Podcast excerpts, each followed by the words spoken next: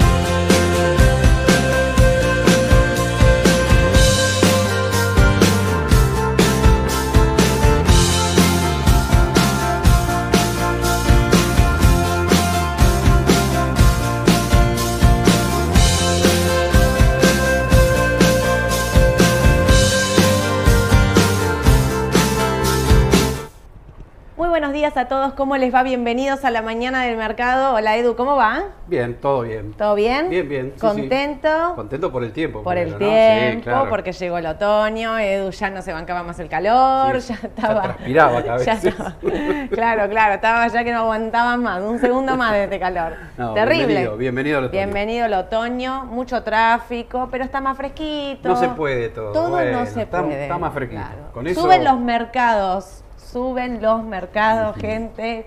Tenemos un día pésimo, un día de rebote. Un día pésimo, un día de rebote. ¿Pasó lo peor? Chino pregunta, ¿pasó lo peor? No lo puedo contestar. ¿Vos qué pensás? Yo me tengo Así fe. arranco con No, pregunta... me tengo fe, me tengo fe. Sí, ¿Pasó sí, lo peor? sí. ¿Pasó lo peor en Estados Unidos? Sí, y en Europa también, creo, ¿eh? ¿Sí? Puede haber alguna mala noticia, obvio, no, no Yo lo sé exacto, ¿viste? Tengo un Pero- poquito de miedo todavía, ¿eh? Sí, sí, no, no es ¿Sabés que seguro no- tampoco. No, no, No estoy es tan, tan segura de que esto haya terminado. Por lo menos desde el análisis técnico parecería que tocó piso, Exactamente. ¿ves? Desde el análisis técnico me parece que sí, que tocó piso, que esto hasta acá llegó. Me parece desde los fundamentals que hay mucho revuelo, mucha cosa dando vuelta ahí que no me termina de convencer. Y si uno quiere estar más seguro, espera hasta mañana que está lo de la Fed. Mañana, Eso clave. te define toda la tendencia. Mañana la Reserva Federal de Estados Unidos va a decir la tasa de interés, si la mantiene, si la sube, si la sube, la sube cuánto, 25 puntos, 50 puntos, o el 86% de las estimaciones dicen que la va a subir 25 puntos. Exacto. Esas son las estimaciones. Coincidimos también, ¿no? Ahí coincidimos, 25, yo sí, creo sí. que va a subir la 25, 25 puntos. puntos básicos, sí. Claro, que era lo estimado.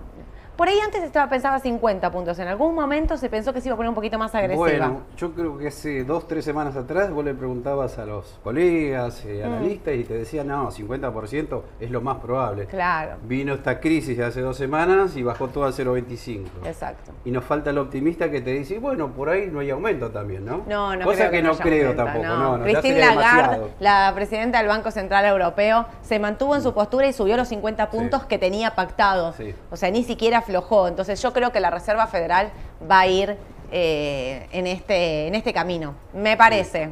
Veremos. Vere- Veremos. Mañana Powell nos puede sorprender, esperemos que no. Lo que sí quiero decir una cosa. La Reserva Federal se junta ya desde hoy, o sea, hoy empieza la reunión, mañana se anuncia la tasa. Más allá de la tasa, si vos me preguntás a mí cómo va a ser, el discurso de Powell va a ser agresivo, o sea, yo lo mantengo en esta línea, ¿no? Digo, no va a salir a decir, uy, qué bueno, mantenemos. Vieron que Powell siempre sale con un balde de agua con fría, muy fría, a decirnos, lo peor no pasó, la inflación está altísima, digamos, como todo eso. Vamos a ver qué dice de esta crisis de los bancos, Exacto. ¿no? ¿Qué dice? Eh, Sabés que hoy, eh, ayer a la noche, leía que la Casa Blanca sacó un comunicado, un comunicado de la Casa Blanca, que el presidente confía en Powell. Así. Bueno, un bien. comunicado de la Casa Blanca que decía que confiaba en Powell. ¿Nos quedamos tranquilos? Sí. Yo te cuento lo que dice la Casa Blanca. Eh, ¿Viste cómo decir? ¿Viste cuando vos decís, el- empieza el rumor? Se va, se va, se va, se va. No sé, un jugador de fútbol. Y salen a decir siempre, no, lo bancamos, bancamos, no lo se va, se queda, no sé qué. Bueno, acá empiezan a diciendo, el presidente sale a decir, yo banco Claro, a Powell. claro. Recordemos que. Powell no lo eligió a este presidente, ya estaba. O sea, renovó su, su mandato, pero ya estaba de antemano. sí. Qué difícil la tiene Sí, Powell, ¿eh? muy difícil. Muy Bueno, difícil. vamos a ver mañana qué dice. Mañana, vamos a ver mañana. Vamos a arrancar por Argentina, hicimos un repasito ahí. Pero vamos a arrancar con Argentina, porque acá no nos quedamos atrás. Rumores, te lo dejo ahí, miren, para los que pedían, llegó el de rocasalvo de, todo los tipo. mercados, porque hay rumores de cualquier cosa. Vamos a decir dos tres, porque si decimos todo nos No, terminamos si más. nos quedamos a leer todos los rumores que nos llegaron a este celular, nos quedamos, créannos, literal, hasta las 10 de la noche acá, porque mamita querida. Que, de bueno, de todo, no quiero adelantar. Voy a arrancar con la licitación. Va a haber licitación de pesos, vence el TX23, bono muy importante, con un vencimiento abultado, pero aparte del TX23, todas las letras. Tenemos vencimientos, si sumamos de ahora a, fin- a junio, más o menos para tener una idea, 7 mil millones de dólares. Hola. Es una bestialidad. 7 mil No me millones de dólares. Todo en manos de privados. Me levanté polémica. Eduardo, asústate. Y sí, muchísimo. 7 mil millones de dólares, todo en manos de privados, porque el Estado ya entró, ya canjeó, ya todo. Todo en manos de fondos comunes de inversión, que tienen que ir a corto plazo. O sea, le va a poner seguramente una letra para fondos comunes de inversión a 28 días, 20 días, una cosa así. Eh, vencimiento del TX23 y todas las letras que la S31 Pero acá hay un problema. Las reservas netas líquidas, ¿cuántas son? Menos de 5.000, 4.000, es lo que se rumorea. ¿no? O menos inclusive, ¿eh? Viste que, mm, ahí me lo puse, pero viste que había que pagarle al Fondo Monetario Internacional dos pagos. Sí, se pospusieron, me Exacto. parece, sí. Uno de 900 y pico y el otro de 1.700. Bueno, teníamos que pagarles. Ellos nos van a mandar 5.300 millones, nosotros teníamos que pagar 2.700. Esos 2.700 como en dos cuotas divididas. No usamos las reservas. Una de las posibilidades era posponerlo y la otra era usar reservas. Esto se pospuso porque se pospuso el tema de que nos eh, aprueben las cuentas y demás, ¿no? No, no vamos a usar reservas. Y a mí me da como raro, ¿no? ¿Por qué no puede pagar casi mil millones de dólares? Sí, total, todos sabemos que es como momentáneo. Vos pagas para que esa plata entre. A mí me parece que hay re poca plata en el Banco Central, Edu. Mejor no pensemos lo que hay. Terrible. Espera que quiero decirte una cosa, acá donde lo tenía. El- y una cosa más. El Banco Central, que lo puse también por ahí, ayer, te voy a leer esto porque es así.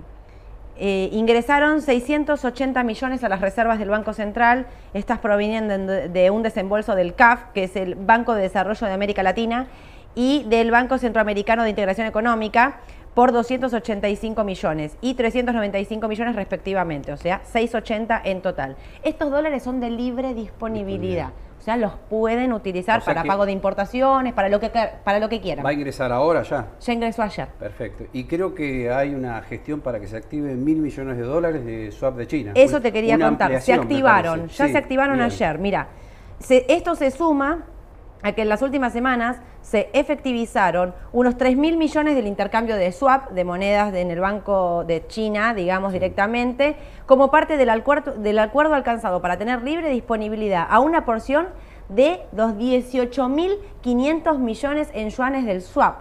Esto es lo que pasaba, eh, digamos, total.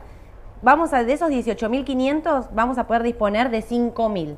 3.000 ya activamos. 1.000 se van a activar antes de fin de mes y 1.000 se van a activar Bien. en eh, abril. Ahí tenés los 5.000. Me dejas un poquito más tranquilo. ¿Viste? No soy tan mala, no soy tan mala. Un Dentro de poquito. todo lo malo, bueno, una, una buena por Una buena, pero voy a darles también otra buena, mirá, porque yo siempre que le desconfío. Por otra parte, en la jornada del lunes, el Banco Central tuvo una posición vendedora de 260 millones, un montón. Vos me vas a decir, para entrar un 680 y ya vendió 260, es un montón, eso es real. Pero utilizaron pagos, eh, IPF, por ejemplo, 20 millones para el pago de una obligación negociable. Vamos todavía, Eso las bueno, obligaciones ¿no? negociables, muy bueno. Sí, porque fíjate que los inversores, por lo menos algunos nuestros, eh, suelen comprar ONs de IPF. ¿eh? Sí, sí, por lo ven eso. como algo, les gusta por lo que es IPF, porque es segura. Y bueno, vos diste la Acá, tecla. sí. Se están pagando religiosamente están pagando. todos los vencimientos. Las ON de IPF ayer en un día Sí. tan muy complicado de reservas y qué sé yo, esto es lo que yo les digo siempre, no importa si IPF tiene dólares o no, si IRSA tiene dólares o no, siempre tienen que recurrir al Banco Sí. Central para que el Banco Central los autorice Sí. a pagar esta obligación negociable. Ayer entonces autorizaron el pago de una obligación negociable de IPF. Santa Fe por un bono de 26 millones para un bono de la provincia y en ARSA, este me parece que es un dato malo, 262 millones por el adelanto del pago de la segunda cuota por la compra de GNL para el próximo invierno. Así Bien. que en un punto es un adelanto, pero hay que tener mucho cuidado porque si estás ya comprando, Sí. ya vendiendo esta cantidad de dólares por energía, Sí. no, no, nada, es un, un temita complicado. Pero bueno, en el medio está la licitación de mañana, vamos a ver cómo sale. A mí, a ver, yo lo que digo con respecto a las licitaciones es de acá en adelante todo en manos de privados, eso es lo que me preocupa, ¿no? Digamos, no tengo duda de ahora en marzo que van a entrar, pero sí me, o sea, esta situación me va a, ge- a generar incertidumbre cuando esté en junio. Cuando me venza el bono dual en junio, Claro. tipo, ¿a dónde van a parar todos esos pesos, no? Al dólar. ¿El dólar? Es una ¿Y ¿Por ahí posibilidad, el dólar sí. está subiendo por eso? Y yo creo que sí. El Sí, dólar sí, sube por rumores, vamos a hacer punto número uno. El dólar sube por rumores, porque hay muchos y pesados los Mm. rumores. Y entonces, ¿tenés acá el grafiquito del dólar? Ahí lo tenés. Ah, ahí está el grafiquito del dólar. 3.87. ¿Esto qué es? MEP. Este es el dólar MEP. Bueno, como has visto la otra vez, ¿te acordás que decíamos que se iba a mantener firme por este tema de la incertidumbre política, de la falta de reservas? Este, así que bueno, por lo que vemos, el dólar sigue cada vez más firme. Aclaro, dólar MEP cerró en 3.87, ¿no? Sí, 3.87. Bien. Pero el CCL está más arriba, ¿eh? bordeando ya los 400. Sí. Así que ojo, porque si sigue podemos tener un objetivo, creo, de... Ojo, esto es análisis técnico, no es que Sí. quiere decir que va a ir ahí, pero para análisis técnico puede ir el MEP a 4.50. Tal cual. Sí. Es un número. Ojalá que no, ¿no? Pero Ojalá bueno, no. es lo que dice el análisis técnico y uno ve el gráfico que sigue muy firme el dólar, ¿eh? Ojo, Sí. muy firme. Es que yo creo que los rumores, y ahora, a ver, uno- nosotros lo ponemos como chiste, pero todo esto impacta real en, en el dólar. Porque si yo les. A ver, uno de los rumores, creo que lo sabemos todos, es de que Massa se está peleando fuertemente con, con Alberto Fernández. Creo que ayer salió en un Sí. diario, era tapa de un diario. El Infobae. Tenía una nota ahí arriba bastante importante que decía como. Se están peleando, como que le dijo tercórtenla, ¿viste? se empiezan a chicanear, ¿no? Lo que decía la nota ahí, como que se empiezan a chicanear. Como que eso no está bueno en un momento donde todo pende de un hilito muy finito. Muy fino, sí, Muy, finito. Entonces, eh, eh, Massa vuelve de, Pan- eh, de Panamá de manera anticipada y lo que decía la nota es que ni bien se bajó del avión, tipo cayó el teléfono y le dijo como, basta, porque dice que Alberto se pelea todo el tiempo con Cristina, que el único que está salvando las papas del fuego es él, que el único que se está ocupando de la economía real es él. Bueno, es fácil no la tienen, Sí. digo. ¿Está complicado? Sí. Sí. Lo que más se enoja, y digo que esto es real, más se enoja porque dice que muchos de los rumores que circulan no son de su entorno. Él dice que son del entorno de Alberto, sí. que lo está queriendo perjudicar. ¿Cómo qué? Pero sería una locura. Eh, eso. o sea, ahí es donde yo digo, pero pará, Alberto Fernández es el presidente, le faltan meses para una elección, donde todo está, que ahí digo, repito, que se corta con alambre, o sea, que se engancha ahí con un hilito. ¿Vos pensás que, o sea, si se le va masa en este momento, vuela todo por el aire? Es el acabose, porque no hay nadie que lo reemplace, nadie confiable que quiera agarrar tampoco. Claro. Ese es el problema. Y menos en esta instancia, a pasos de una elección, con todo esto, dólar, licitación, deuda Sí. en pesos, eh, sequía, A mí me cuesta creer, ¿sabes por qué? Porque en su momento decían que eran casi amigos, eh, Alberto y Massa. Bueno, Por pero Massa llega al gobierno, digamos, respaldado Claro, fuertemente claro, por Alberto. ¿no? Claro, No, por eso. ¿viste? Suena extraño, ¿no? Pero claro, bueno. pero bueno, son los rumores que circulan. Y el mercado se pone nervioso y ansioso. Pero ¿saben qué también pasa, digo, en las mesas de, de- de operaciones? Que vos estás todo el tiempo leyendo que va a ser anuncios, que va a ser anuncios, que va a ser anuncios, que va a ser no anuncios. vienen. Y no llegan los anuncios, ¿me entendés? Y tenés una inflación que no para, altísima. 6.6 febrero, marzo marcó, me dijiste, piso de 7%. 7%. Como mínimo, pero hay consultoras que se están acercando a 8 ahora, eh, ojo, Sí, eh, es sí, una sí, locura. Una locura. Pero digo, entonces, eso, todo eso no te genera como una ansiedad de decir, yo esto no sé para dónde va. ¿Se acuerdan que yo hace un par de semanas dije, hay, hay rumores de que va a meter mano en las LELIX, digamos, va a meter mano en el sentido de meter un canje, negociar con los bancos, hacer algo ahí? Todo circula, circula, circula. Llega un momento donde el inversor se pone nervioso. Yo esto no sé para dónde sale, voy al dólar. Me voy al dólar, Me voy al dólar. exactamente. Voy a cobertura. ¿Dónde voy? Al dólar. Si el inversor chico lo hace, imagínate el grande, ¿no? Obvio, obvio, obvio. Y a todo esto le sumás encima lo que pasa en Estados Unidos. Que decís, bueno, no sé, ya acá donde su- suben y vez bajan todo, ya es demasiado, como un montón. o sea, es decir, realmente, dale, era lo único que nos faltaba. Nosotros ya la teníamos complicada. Y teníamos Estados Unidos de como nuestro refugio, como nuestro Sí. paraíso en el medio de Estados Unidos paraíso con la situación que tiene actual, que no era tampoco sencilla. Pero esto es como ya un montón, digamos, ¿no? Y agregar el otro rumor, el más importante. Te lo dejo. Bueno, creo que ya salió hasta en los diarios, me parece. El Sí. desdoblamiento cambiario. No sé que yo escucho esa palabra y me da miedo. ¿Por qué? Porque ya tuvimos una experiencia, por lo menos en el 1988, ante el plan primavera. Y no terminó bien eso, ¿no? Terminó una fuerte devaluación. Es lo que estiman todos. Siempre que hay un desdoblamiento cambiario en Argentina, el paso siguiente, ¿cuál es? Una devaluación. Así Claro. que bueno, no sé. Pero Es yo te quiero preguntar a vos, fuerte. les quiero preguntar a ustedes, ¿no? Yo también escucho esto, el desdoblamiento cambiario. Y hoy vengo y le digo a Edu, escúchame, Eduardo, ¿de qué desdoblamiento cambiario me hablan? Si ya hay un desdoblamiento cambiario, no me pongan mal, no me pongan nerviosa. ¿Cuántos tipos de cambio tenemos? Qatar, está. soja que va, viene, va, viene, va, viene. Eh, economías regionales, Malbec, y qué sé yo. Eh, que si consumiste más de 300 dólares, que si consumís menos de 300 dólares. Oficial, mayorista, MEP, Blue, CCL. Bien. Eh, sí, creo que hay otros más, ¿eh? no, me acuerdo. más, pero son se- un montón, la verdad un que ahora montón. se me pasan. Son un montón. Entonces, vos me decís que va a haber un desdoblamiento cambiario. ¿Qué me estás diciendo? Voy a poner, no sé, digo cualquier cosa, ¿eh? Eh, un dólar para las importaciones de cerecita, qué sé yo, no sé, de cualquier cosa. Un tipo de cambio más. Ya hay un desdoblamiento cambiario. A mí lo único que me preocupa del desdoblamiento cambiario, que por eso cuando lo- escucho la palabrita me empiezo a, mm, a, a pensar, es los dólar linked, el dólar futuro, que digamos, que no pongan 18 mil millones de tipos de cambio más y que al inversor, importador, empresario o especulador, el que quieras, pero más me refiero al que cubre su posición por necesidad de trabajo. Digo, si vos tenés un importador que le va a entrar el container en agosto, en septiembre, se tiene que cubrir. Pero no es que funcione en, en este país así. El dólar futuro funciona en todo el mundo. Digamos, ¿no? no es una cosa nueva que vos decís, bueno, acá se usa, acá se usa porque ya digamos, es como un montón. ¿Cuánto va a devaluar de acá a agosto, septiembre, octubre? Entonces ahí es donde digo, si vos estás cubriendo tu trabajo, tu posición, ahí es donde me preocupa. Claro. Donde digo, che, pará, me mete 200 millones de tipo de cambio y me deja un dólar eh, operativo en 200, 205, no sé cuánto está el oficial, Sí, me mata, sí, me mata. ¿Me entendés? Porque realmente no me cubrió.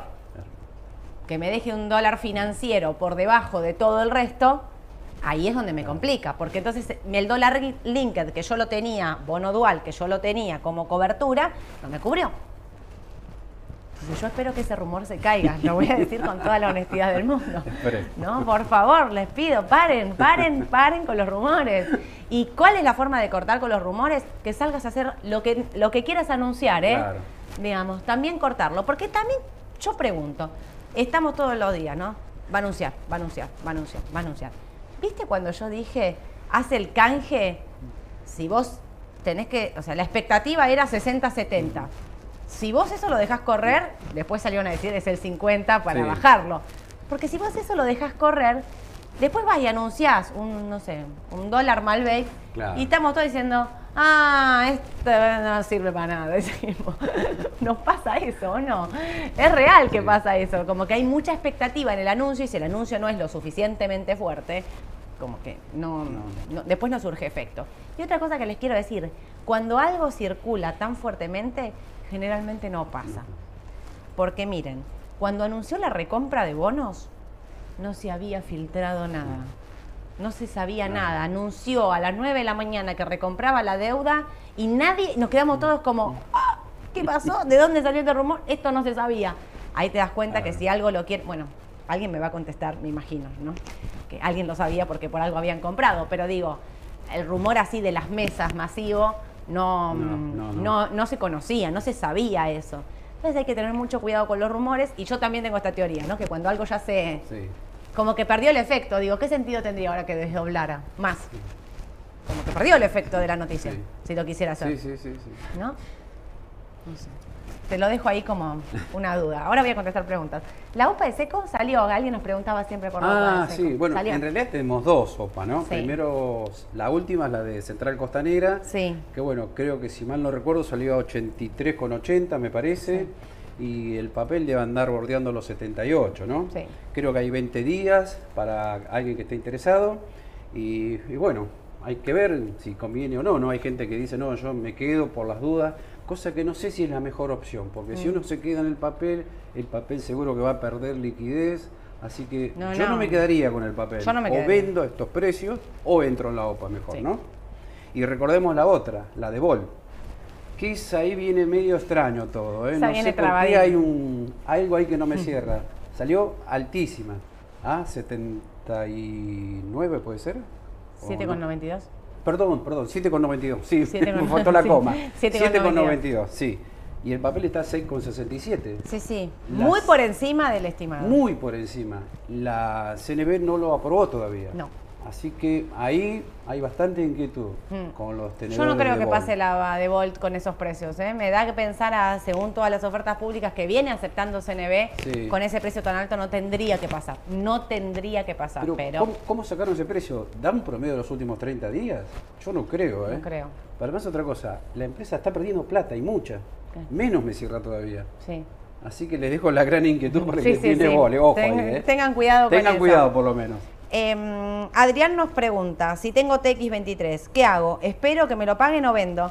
No, no, lo van a pagar, no, no, no hay ningún rumor, al menos, y menos con después del canje voluntario, digamos, los, los pagos en pesos están asegurados Sí, ahora en el corto sí. plazo, así que yo no vendería, espera cobrar Sí. y sí tenés en cuenta, bueno, que cuando cobras esos pesos vas a quedarte en pesos, ¿dónde los vas a querer invertir? Yo si te tuviese que invertir pesos en este momento, Está difícil, ¿no? Para poner dónde voy, a peso, Peso, voy a plazo dólar, fijo, caución. Plazo fijo no voy ni a palo, por más que me digan y me quieran convencer del plazo Porque fijo la con la tasa subió poquito, 75 subió. a 78, así que y 30 poco. días, 30 En días. Argentina es larguísimo plazo. No, no pongo mis pesos a 30 días ni loca en ningún lado.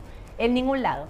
Eh, iría caución, iría una letra corta, pero a ver, siempre asumiendo un riesgo, ¿no? Digo, la letra corta es una letra que estamos diciendo, son 7 mil millones de dólares a pagar de acá a junio, que esa plata está complicada y que eso se va, por ahí no en el corto plazo, pero yo creo que a la larga y más llegando a las Sí. elecciones se va a complicar. Entonces, si estás poniendo una letra, estás asumiendo un riesgo, por algo la diferencia de tasa entre la caución y, el- la, y la letra, Mm. digamos, Sí. directamente. El conservador tiene que ir a la caución y bancarse, perder tasa contra la letra, pero es... Porque lo puedes hacer a 7 días, esa es la gran ventaja. o a un día, digamos, o sea, hasta lo querés una hacer- mala noticia, bueno, podés cancelarlo rápido, comprar dólares si querés. Tal cual. Un bono, una acción, un CDR, así que Sí. yo creo que es mejor también. A pesar de que te paga menos, ¿no? Eso sí. Obvio.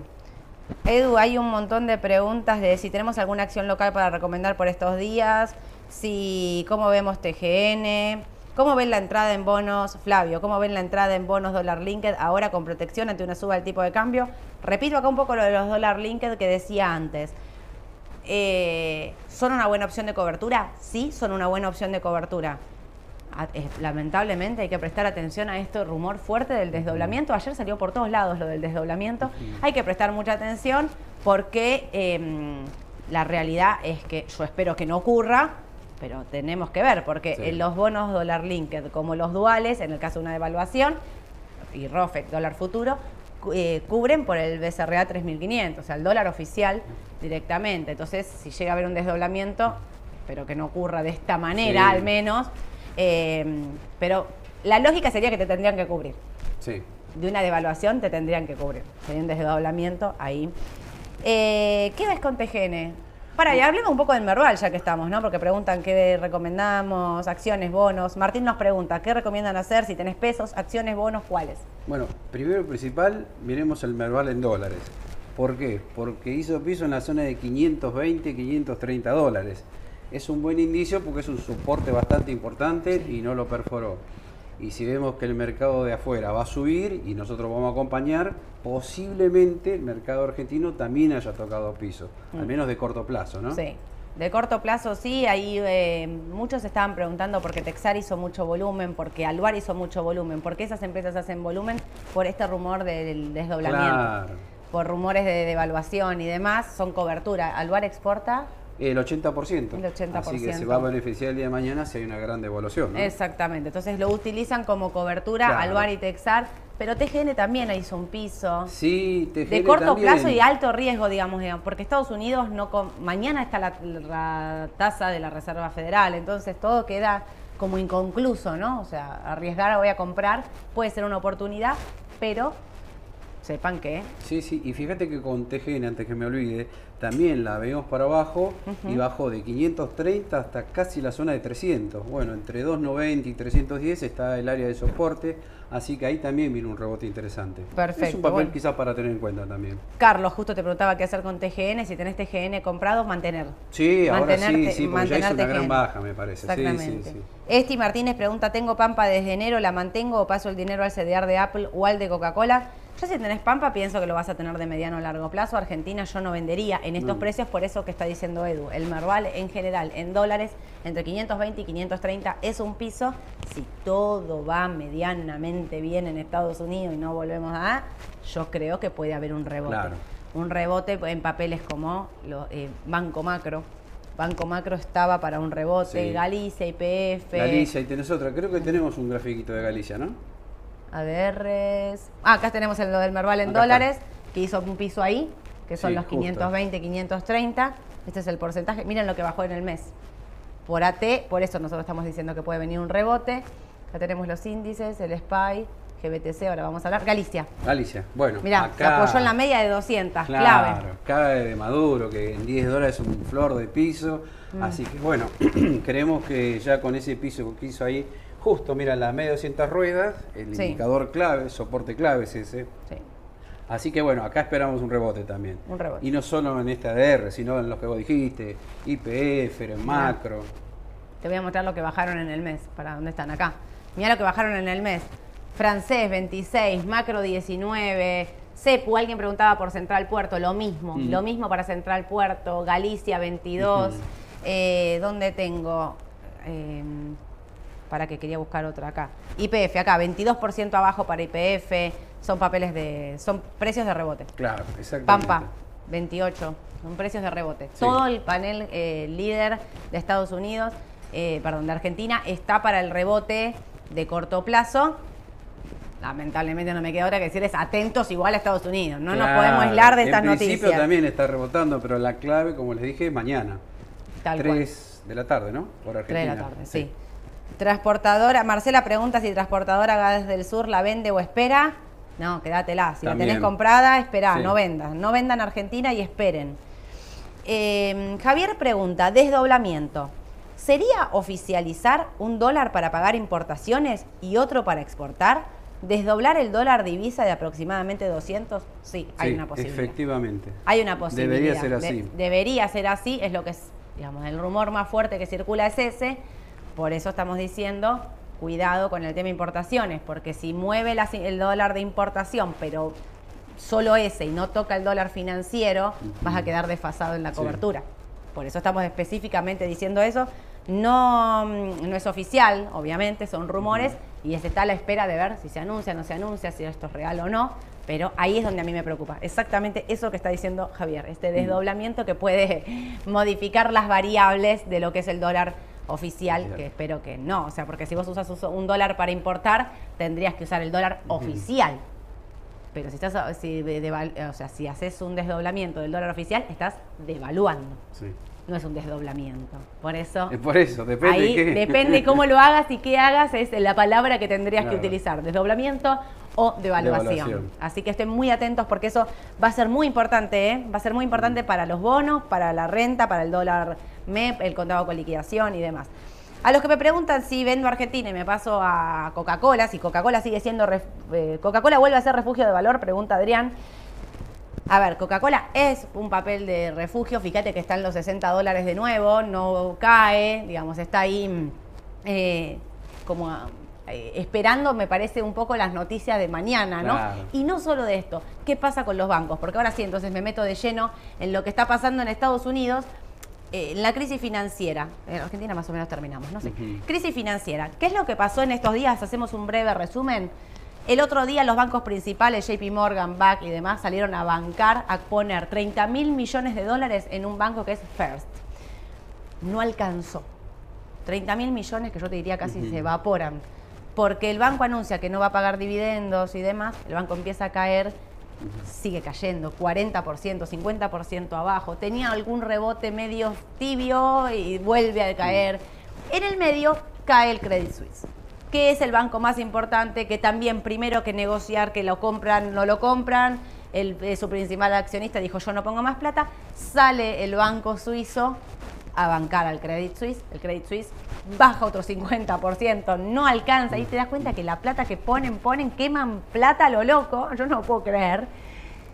Eh, negociaciones, presiones, dicen fuertes ahí de, al VS, para que la termina comprando. Yo quiero, ¿vieron cuando vos decís esto pasa acá? No, esto no pasa acá. Escuchen esto. Nos vamos el viernes y Credit Suisse cotizaba en dólares 1,86. Ujú. En francos suizos 1,70. ¿Sabes en cuánto la compraron? Debajo de uno seguro. En 76 centavos la compraron. ¡Qué horrible! O sea, quiere decir que eso cotizaba muy por encima de lo que estaba, de lo que valía, pero quiere decir entonces que la información que circula no, no sabemos todo. No. No es del todo real. ¿Me entendés? Eso ahí, si ustedes preguntan, Edu está más optimista que yo. Yo, ¿por qué estoy medio Sí. que no me termina de cerrar? Por estas cosas. Claro, pero fíjate que si uno mira la cotización del eh, Credit Suisse, Mm. creo que lo habíamos visto la semana pasada en un gráfico, ya venía en picada desde hace meses. Terrible. Y se hablaba que tenía problemas estructurales, que Sí, no sí. presentaba los balances a tiempo. eh, Había hecho un le- salvataje, no le había- hecho un salvataje también, no Claro. me acuerdo ahora el monto. Venía con un montón de problemas. Obvio. Así que a mí no me extrañó lo que pasó. Este, era esperable que bajara muchísimo más. ¿eh? Sí, por supuesto. A mí lo que me llama la atención es que salgan a comprarla a un precio muy por debajo del precio que tenía actual. Entonces me da a pensar que no todo lo que cuentan y dicen Sí, y todo sí, es, sí, es- sí. es real. Y, pero bueno, así llegamos. Ayer bajas fuertes por este motivo, porque no alcanza y demás. Mm. Hoy tenemos un rebote. Hoy estamos todos para arriba. Escucha esto, Edu. Los bancos regionales se disparan. El banco este First, que ayer bajaba 47%, hoy está subiendo un 22%. Bueno, Muy bueno. Yo te voy a decir por qué sube. Reciben un impulso cuando el gobierno de Estados Unidos, escuchen, ¿eh? está explorando formas de expandir temporalmente la cobertura de los depósitos de estos FDI a todos los depósitos. Viste que el FDI tiene este monto de 250 mil dólares. dólares. Están diciendo, Janet Yellen, que es la secretaria del Tesoro, dice que está lista para brindar más garantías de depósitos si la crisis bancaria empeora. Ella a mí me lo que debe querer decir, como a mí, como en todo, ¿no? Como para traer tranquilidad. A mí me da terror que salgas a decir una cosa así.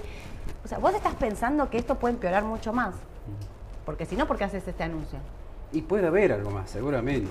Igual está claro, no es la crisis del 2008, como dijimos la otra vez, ¿no? ni se acerca, creo. ¿no? Es, es importante, pero bueno, no vamos a llegar a ese nivel de preocupación. Acá los tres índices principales. 322, 306 y 393 se comieron casi la suba del año. El SPY y el Dow Jones se comieron Sí. casi la suba del Sí. año. El Dow Jones está negativo. Creo que esto pasa por la Fed mañana, que me parece que es clave. A mí, ¿qué quieren que les diga? Es esta sensación, ¿no? Digamos, de, de decir, si están tomando estas medidas, digo, los bancos centrales principales se unieron en esto que Fernando me decía antes, para mí es muy bueno, se juntaron todos, el Banco Central eh, Europeo, eh, la Fed, Japón, Inglaterra, Canadá, y Reino Unido. y Reino, sí, y Reino Unido. A decir, nos juntamos todos y hacemos un gran frente a esta situación y sacamos esto de los swap a siete días, entonces nos prestamos plata todos los días. Edu necesita plata, vamos todos y le damos la plata a Edu. Yo necesito plata, vienen todos y me dan la plata a mí. Vamos a salvar esta situación y vamos Sí. a darle un corte a esta crisis financiera. Es un montón. Es un montón. O sea, o están siendo recontra exagerados y están tomando medidas por demás, o esto es mucho peor de lo que estaban diciendo. No lo vamos a saber. No lo vamos a saber. La verdad es esa. No lo vamos a saber. Pero bueno, no Por deja de ahora. ser- no deja de ser una buena noticia. igual, En ¿no? el corto es una Lleva buena un noticia. El mercado sube y esto es lo que está por subiendo. 1.2 en el día. No, perdón. En el pre-market está 0.80 0.80 el SPY. Sí. Y creo que el QQQ y todos están positivos, ¿no? Todos. Miran. Eh, Pero bueno, esto es por esto que dijo la secretaria del Tesoro, Sí. directamente. A ver, mañana la tasa, lo vuelvo a decir, es importante. De corto plazo, esto no perforó y está ahí dando vueltas sobre soportes muy importantes. Hay que seguir atentos. Estas medidas que están tomando son medidas. Entonces hay que ver, ¿los mercados reaccionan positivamente? Sí. Hay que ver después si esto alcanza, Sí. cómo se, cómo, digamos, ¿no? No, no diría, uh, ya pasó, listo, compremos, mm, me asusto, vendo todo. Lo mismo que dije el otro día, tranquilidad, ¿no? Sí, Cautela ahí, sí, no, no tirarse de cabeza ni a un lado No, ni al claro. otro. Ser conservadores, Claro, moderados en este claro. momento, me parece, ¿no? Depende cómo te agarra también, ¿no? Porque También. si vos decís tengo 100 mil dólares y estoy en efectivo, bueno, podría adelantarse con un 15, 20% en algún papel, no sería malo tampoco, ¿no? Claro. Principalmente en un índice, bueno, para que uno no se equivoque con el papel quizás, ¿no? Obvio. Yo no estaría al 100% comprada. Claro. Yo, Sole, no estaría 100% comprada, pero ya no vendría comprada desde hace tiempo. Claro. Y si me engancha en esta situación 100% comprada, algo, algo vendería. Digamos, o sea, no, no me la jugaría a todo comprado. Me quedaría con algo de liquidez. Bien. Para si llega algo, una baja de nuevo, poder entrar. ¿No te gusta el gráfico del Spike como está ahora? Me gusta, ¿dónde está? Acá. Ahí. Sí. Me gustaría Sí. Ahí voy a decir una expresión de deseo. Que corte esta media de 200 que me está haciendo sufrir. Mucho. Y sí, porque fíjate que la otra vez la cortó y parecía que salía y nos hizo lole. Obvio. ¿Pero por qué? Porque apareció este cisne negro, estos bancos que, bueno, empezaron a quebrar y fue eso lo que cambió la tendencia, ¿no? Pero bueno, fíjate que está a punto de quebrarla ahora también, ¿no? Ahora está ahí. Dependemos de lo que pase hoy y mañana. Sí. Porque si se empieza a alejar de la media de 200, bueno, volvió la tranquilidad, me parece, ¿no? Claro. O retomó la tendencia alcista de mediano plazo. Ay, Edu, qué miedo. Está mal que diga que tengo miedo, pero no quiero decir que miedo. En realidad quiero decir como qué duda, que mm, me falta algo. Me falta algo para volver a estar. mañana. Me falta, ¿Qué dice me falta la Fed mañana? Porque yo era compradora de Standard Poor's a largo plazo, Sí. lo he dicho acá un montón Sí, de veces. sí. De índices a largo plazo. Para, digamos, para mí, bueno, lo peor ya pasó de la inflación y demás. Va a subir la tasa a 25 puntos, quizás la sube un par de meses más, no es que se corta, pero pero realmente, digo, han quemado miles de millones de dólares en días. Sí. En días. No sé. Me, me hace ruido. ¿Qué quieren que les diga? no me termina de convencer. No les puedo mentir. Pero Eduardo trajo. Vos sabés una cosa, ¿no? Que mientras todo bajaba en estas últimas dos semanas, hubo dos cosas que subieron. El Bitcoin y el oro. Sí. ¿Y por qué decís vos? Yo personalmente creo porque la gente dice, bueno, si el sistema financiero internacional se va a caer o va a seguir con problemas, bueno, los inversores buscan algo que, que no- más tranquilos, que, que no esté centralizado. refugio, claro. Porque Así que bueno, el Bitcoin es una criptomoneda basada en un sistema que no está centralizado, Claro. digamos. El fuerte de las criptomonedas es esto, no hay un banco central. No depende de los bancos, exactamente. Precisamente, no hay Esa un clave. banco central, entonces, bueno, fue refugio. Y bueno, te quería decir que la otra vez, no sé si fue por allá, por principios de enero, creo que estábamos con Ayelén. Yo estaba de vacaciones Ah, cuando vos vos lo de dijiste. vacaciones, fíjate, bueno, acá cuando cortó la media de 21 barra 42 dijimos, puede ser una señal, incipiente, pequeña, pero puede ser una señal de cambio de tendencia. Hmm. Y fíjate lo que hizo en los últimos días, mientras todo Estados Unidos bajaba, el, el GBTC subía, Sí. y subió mucho, ojo, ¿eh? Sí, podemos hablar del GBTC. Nosotros hablamos del GBTC, que es un fondo que cotiza en la bolsa, que replica el Bitcoin porque tiene el 3% de los Bitcoins circulantes en el mundo, pero la gente podría comprar B- eh, BTC, que es el Bitcoin directamente. Claro, nosotros la hablamos moneda. del GBTC, Claro. la criptomoneda pura, digo, pero nosotros hablamos de este, de este fondo que replica eh, porque, nada, es lo que nosotros operamos acá en el mercado, Claro. ¿no? A esto me refiero. Por eso es que lo decimos, ¿no? GBTC y no la moneda. Claro. Y sí, porque esto es como comprar un papel. Claro, por o eso. sea, lo tenés en tu cuenta comitente, no es que tenés que abrirte un exchange y que si el exchange se cae. Pero no fíjate que, como en otras veces, no se habló mucho de esto, ¿eh? No. Todos enfocados en la crisis de los bancos y esto iba para arriba, algo Viste extraño. que los analistas de criptomonedas, yo no lo soy Sí. y no, no, no- no me especializo en eso para nada, pero eh, dicen que después de una baja del 80%, como tuvo el Bitcoin el año pasado, eh, o, Ethereum también, pero hablo sobre todo del Bitcoin y quiero centrarme en este. Una baja del 80% en un año, al año siguiente los que compran, dice que esto lo hace cada tantos, cada Sí. cuatro o cinco años, no me acuerdo, me lo había dicho... un- cuando fui a qué hacemos con los pesos, siempre hay un especialista Sí, de de criptomonedas criptomonedas. que yo siempre decía esto, siempre me dicen lo mismo. O sea, ellos son compradores de largo y qué sé yo, pero hacían este análisis que cada no me acuerdo cuántos años baja un 80%, al año siguiente de esa baja siempre recupera todo su valor. Bueno, tenés un montón. ¿eh? Mirá Vos- dónde estaba. Pero esto. vos dijiste 80% de baja, cuando Sí. tocó los mínimos. Sí, sí, sí, cuando Desde tocó los este mínimos. máximo ahora, hasta el cierre de ayer, es 70% Sí, sí. la baja. O sea que No, por eso, la algo, suba ¿eh? parece un montón, Sí, pero, pero- en el recorrido que le quedara, si esto llegara a ser, no es nada no lo que subió. Sí, sí, no es nada. Comparado a sus precios. Recordemos que esto llegó a valer 65 mil dólares. Vale 28 mil hoy. Sí, Digo, ¿es de riesgo? o sí, sea, obvio. un 100% casi. No está Es mal, un ¿no? montón. Y el otro, ah, no lo tenemos. Ah, no lo tengo, es el oro. No, el oro no lo pusimos el gráfico. pero no. ese- lo- Pero dos es lo mismo también. es Sí, el oro. sí, sí. Está en una El situación oro. bastante Refugio. parecida.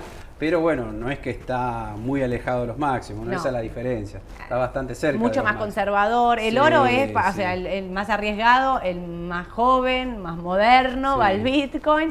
Los más grandes, los más conservadores, los más como yo, vamos al oro Claro. y estamos más tranquilos. No, pero básicamente son dos, dos tipos de, de activos distintos. La suba del oro nunca va a ser como la suba del, Claro, va del- mucho del más lento, Nada que sí, ver. sí. Nada que ver. Bueno, Edu, son y media, pero para. ¿Ven mejor cobertura con soberanos? AL30 o vamos al privado con ONs de TLC1? ¿Ven mejor cobertura con soberanos? Alejandro me pregunta esto.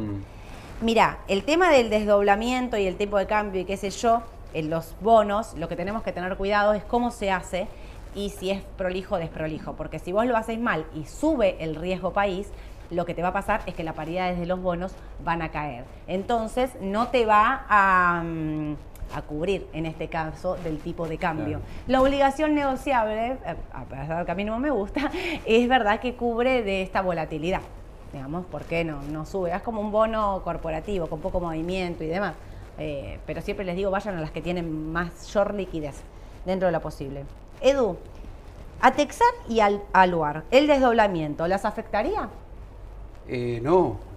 Todo las beneficia. Las afectaría, sí, pero las beneficia. Las Las, beneficia, be- las sí, afecta sí, para sí. bien. Claro, sí, sí, sí. Porque Aluar exporta el 80%, Texar está Eh, tiene un activo en el exterior del 20-30%. Claro. Así que, ah, y en el panel general también tenés mola. Esa es otra. Justo ¿eh? alguien te preguntaba, alguien, una perlita eh, por 3.000. Hola, una del panel general que pinte bien. Mola. Mola es. Hay clientes que lo siguen y Sí. están aferrados a Mola porque rindió mucho Sí. y podría subir más en el caso hipotético que o que devalúen o que haya un desdoblamiento cambiario. ¿eh? Sí. Exacto, son se benefician. A ver, el rebote, Matías nos pregunta, ¿el rebote es para comprar? Tengo IPF para largo, ¿me sirve comprar más o voy a vista que no la tengo? Sí, qué difícil, justo. A mí me haces esa pregunta.